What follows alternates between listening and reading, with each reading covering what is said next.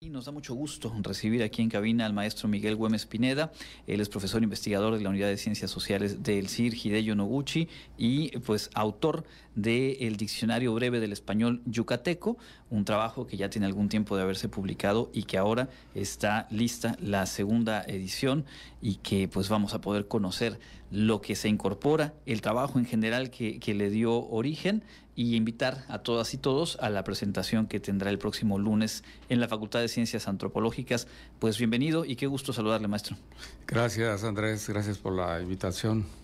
Pues eh, iniciemos, si le parece bien, haciendo un poquito de historia. ¿Cómo se construyó este diccionario? ¿Cómo se construye un diccionario? Todos hemos tenido contacto con ellos, pero al final... Claro, no, la ¿de labor qué va? lexicográfica es bastante minuciosa, ¿no? Fue una enorme labor de cuatro años inicialmente, eh, lo que va entre mil, a ver, te voy a decir, como entre dos mil cinco a 2010, más o menos.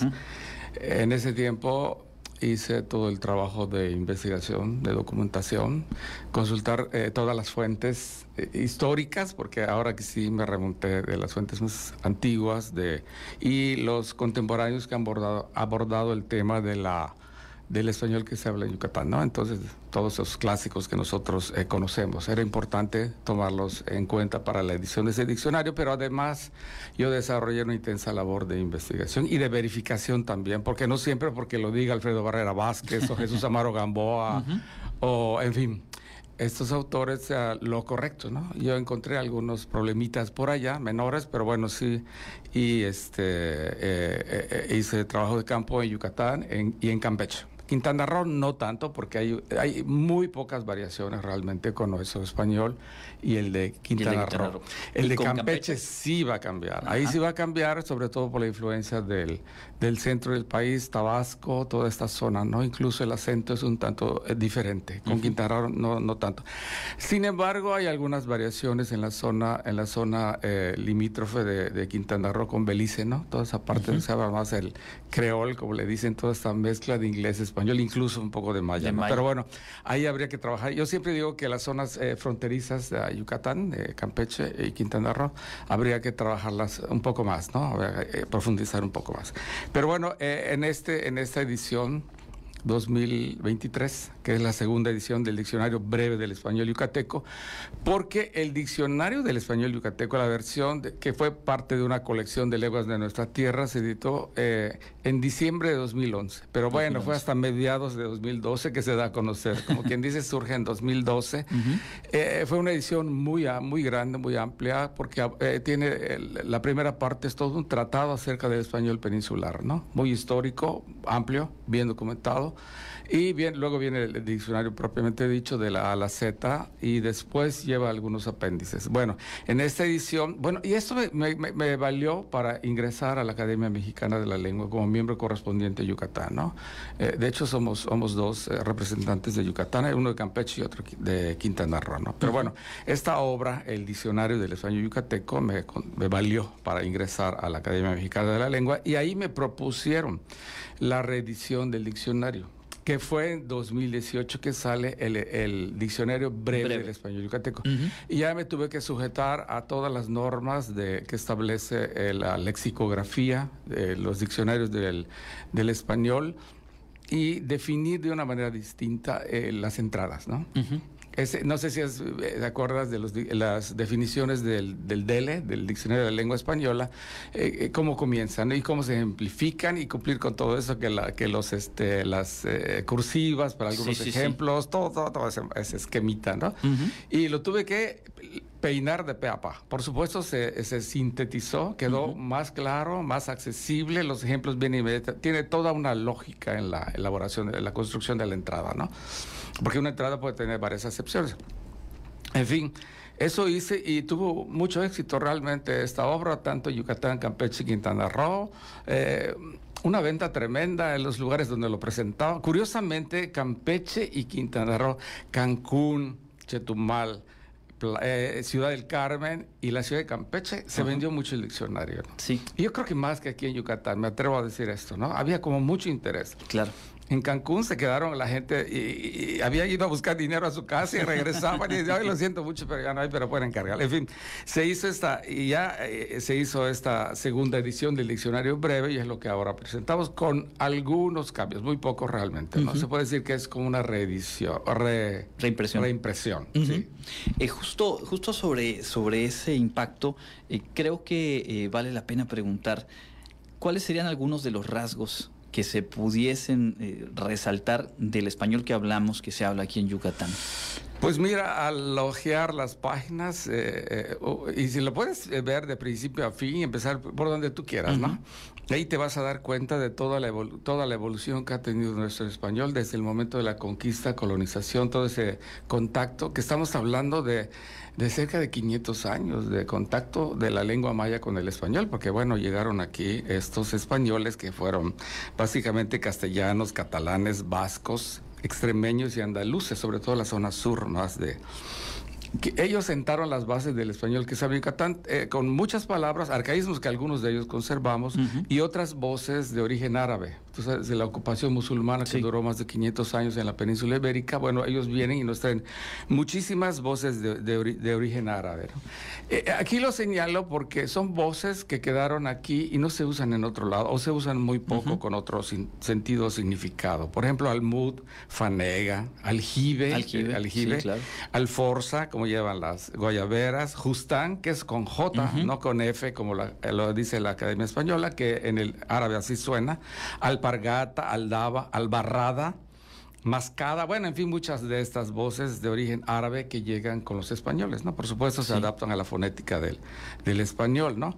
Y también la presencia de los siro-libaneses. Tú sabes que a fines del siglo XIX, principios del siglo XX, se dan esas oleadas de mal llamados turcos en Yucatán, porque venían amparados con el pasaporte de Turquía. Este, se introducen eh, algunos vocablos, no muchos realmente, ¿no? Eh, sobre todo términos gastronómicos como kiwi, kafta, nombres propios y apellidos que ya no son muy familiares. Nombres propios que a muchos eh, mayas yucatecos les gustó y de pronto se lo ponían a sus hijos, ¿no? Entonces empezó a generalizar el uso de estos nombres que nos trajeron estas, estas personas, ¿no? La aportación de los esclavos negros es realmente mínima, o se puede decir que nula. Las voces que nos llegaron del Caribe, de algunas de ellas de origen africano, fueron a través de los mismos españoles, tú sabes que se quedaban un buen tiempo, ah, incluso años viviendo en, en, La Habana, en Cuba, antes de venir a la península de Yucatán. Y con ellos nos llegaron estas voces de origen caribeño. Yo me atrevo a decir también, y lo sostengo, es una hipótesis que yo tengo, de que había un contacto estrecho de estos eh, taínos, grupos taínos, que es del grupo del Arahuaco, con mayas yucatecos, antes de la conquista. Antes de conquista. Antes de la conquista. Hay diarios de expedicionarios, de Colón, de, eh, de otros exploradores que llegaron a, estas tierras, que este, señalan la presencia de esos grupos y uno ve en los vestigios histórico-arqueológicos también esa presencia, ¿no? ¿Cómo es posible que en el maya yucateco existan voces de origen taíno? En la, estamos hablando del siglo XVI, sí, claro. la primera, el primer diccionario del maya yucateco, donde aparecen estas voces. Y no fueron inmediatas, o sea, fue todo un proceso que, tuvo que darse para que se puedan incorporar. Tú sabes que esos grupos eran, circunnavegaban por toda la gran cuenca del Caribe, se movían por todos lados y así nos llegaron. Lo, vemos con la Casa Maya que es igualita al bojío cubano, es igualita en República Dominicana, en, en, Puerto Rico, en todos los lugares del Caribe, la misma técnica constructiva. Ahora bien, ¿quién le copió a quién? Los yucatecos decimos que ellos nos copiaron a nosotros. Algo parecido dirán por allá. y mira, luego, bueno, de las voces del Caribe es realmente fascinante. Yo estoy escribiendo ahora un artículo, qué tan caribeños somos y todas eh, las voces del Caribe, eh, que, creo que después de la lengua maya, la lengua indígena que más nos ha influido es el, el taíno. El taíno, Es impresionante la cantidad de voces y, específicamente acá, que no se conocen en otros lados. Tú le dices a un muchacho que es bejuco, que es bajareque, y no saben qué es. Esas son voces taínas, ¿no? Hamaca, bueno, pues sí, guaya, guayaba, guayabera, todas esas son del taíno, yuca, sobaco, cayuco, ajiaco, chapear es un verbo muy yucateco y es taíno. Mm. Y allá, como es eh, en el lenguaje infantilizado, es esta herida que te hace, es una herida que tú y allá, es, es del taíno. Y yo lo encontré en un diccionario del español que se habla en Cuba del siglo XIX y aparece aparece como yaya sin acento, pero idéntico en el lenguaje infantilizado, herida que produce escosor, dolor en los niños, y es una manera de señalar, milla ya, ¿no? Claro. Entonces ahí aparece, entonces definitivamente no es como dice Alfredo Barrera Vázquez, que es una duplicación de ya dolor. Entonces digo, pues no, esto está ahí, no está dicho, aquí, aquí está la fuente claramente que te lo especifica, ¿no? Y también con ellos nos llegaron voces de origen este, eh, eh, africano. Africano. Africano, eh, como la misma palabra bachata, quimbomba viene de quimbombo, que es una planta muy parecida a la quimbomba con los extremos aguzados, afinados. Y aquí se adoptó como un juego entre, los, entre los yucatecos. quizá espelón también es una palabra de origen africano porque el, el, espelón es de origen africano, fue traído durante en el siglo XVII, fue está, aparece registro y es cultivado en regiones de Sudán África y otras regiones de África Central, ¿no? El espelón. Aquí agradó tanto que se quedó y es parte de, nuestros pibes, ¿no? Bueno, acabamos de gustarlo. Y vaya que Como sube de precio. y otras tantas eh, eh, eh, ingredientes que se incorporaron y que no son yucatecos, ¿no? Entonces, así vamos a encontrar estas voces de origen taíno, que es del grupo arahuaco, lingüístico arahuaco, y del náhuatl son realmente escasas yo me puse a averiguar cuáles son realmente esas voces eh, eh, muy yucatecas que tenemos, y con excepción de Macehual y Pil, Chilaquil o Maculí, que es esta planta, eh, que sí es náhuatl, pues todas son las que regularmente ha aceptado la academia, ¿no? De los nahuatlismos como pozole, milpa, aguacate, chocolate, tomate, todas estas voces, ¿no? Entonces, realmente no son muchas. Lo que sí existen son más de, ¿qué será? 10 apellidos de origen náhuatl, que son, eh, ya se, eh, se mayanizaron, digamos, ¿no? que ingresaron antes de la conquista de la colonia, ¿no? Mucha gente piensa que son, que son mayas, y bueno, ya son parte del maya, claro, como este Tepal, Nahuatl, Iwit, Yupit, Acal, Huitzil, como de Huitzilopochtli, Kosh, etcétera, ¿no? Hay varias voces que son de origen náhuatl. Hay unas que han apellidos que desaparecieron, y como el del maya igual, apellidos mayas que desaparecieron, tenían algunas familias y que fueron paulatinamente desapareciendo, ¿no? Es, es interesante porque al final mm, no, no hay otra forma de, de, hacer viva y de ir transformando la, la, cultura que a través del lenguaje y, el, y este trabajo por el que usted nos va narrando nos permite entender la historia y el presente, ¿no? De, lo que somos y de lo que al final de cuentas marca también la identidad de, de lo yucateco. Claro, claro, el, el, hacer. somos eh, los yucatecos o yucatecos, porque los, los, los, los, campechanos sí se comen la S. En toda la cuenca del Caribe este, se comen la S. La S. Creo que Yucatán es el único y la explicación que no han dado. Yo supongo que es por la influencia de la lengua maya, porque es muy claramente, claramente es, eh, la S, suena muy clara en el maya yucateco y creo que pudo más el maya en ese sentido que pero sí, eh, la fonética, por ejemplo, es una influencia tremendamente del maya, combinada con algunas formas de hablar de los españoles, sobre todo de los andaluces, como peinao, salao, chingao, ¿no? Todas esas voces que terminan en ado y que se arrastran, es una eh, manera de hablar muy andaluz, ¿no? Entonces, esto se cree que proviene de, España, ¿no? Pero bueno, es una mezcla también, pero definitivamente eh, la entonación, esta curva melódica del maya también se sigue en el Yucatán ¿no? Entonces hay una influencia, pues esta convivencia tan estrecha necesariamente. Yo lo pongo como ejemplo en mis clases a veces, pronuncio la, expresión en maya y luego se las pronuncio en español y vean cómo sube y baja, los acentos altos, bajos, rearticulados, cómo va siguiendo esta curva, ¿no? Entonces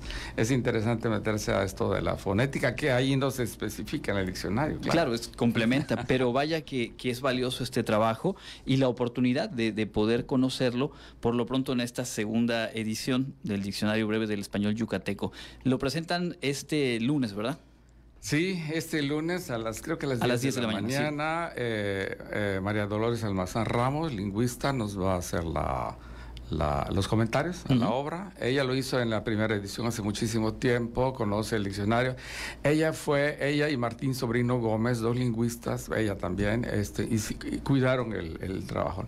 Pues eh, mucha gente participó en la primera etapa del diccionario del español yucateco, colaboraron de diferentes formas, Luis Pérez Sabido, Marteñalo Cosel Álvarez, este, eh, Gonzalo Navarrete Muñoz, este, Jorge Álvarez Rendón, Carlos Peniche Ponce Y sobre todo, yo siempre lo resalto, este, Roldán Peniche Barrera, ¿no? Yo creo que en Roldán pasamos largas sesiones trabajando y los otros aportaron cosas por de, diferente manera. Pero eh, con Roldán sí eh, pasamos más tiempo, digamos que hasta lo pongo como un agradecimiento especial por las aportaciones que, él hizo, ¿no? Y que es uno de los estudiosos de español yucateco, pero más en el contexto urbano.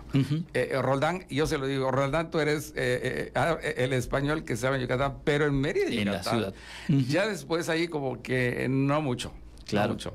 Pues qué, qué, qué, magnífica oportunidad, por lo pronto, de ir a la presentación para poder, pues también participar en esta conversación con el maestro Miguel, con la maestra María Dolores, pero también la oportunidad que va a quedar ahí abierta para quien no tiene, pues tener un ejemplar del Diccionario Breve del Español Yucateco en esta segunda edición. Estaremos muy al pendiente, maestro, y como siempre, eh, muy enriquecedor, muy interesante y se disfruta mucho platicar y escuchar al maestro Miguel Güemes. Un placer. Ándale, gracias, gracias. Este lunes 6 de noviembre a las 10 de la mañana en la Facultad de Ciencias Antropológicas en el auditorio Salvador Rodríguez Loza se presenta esta segunda edición.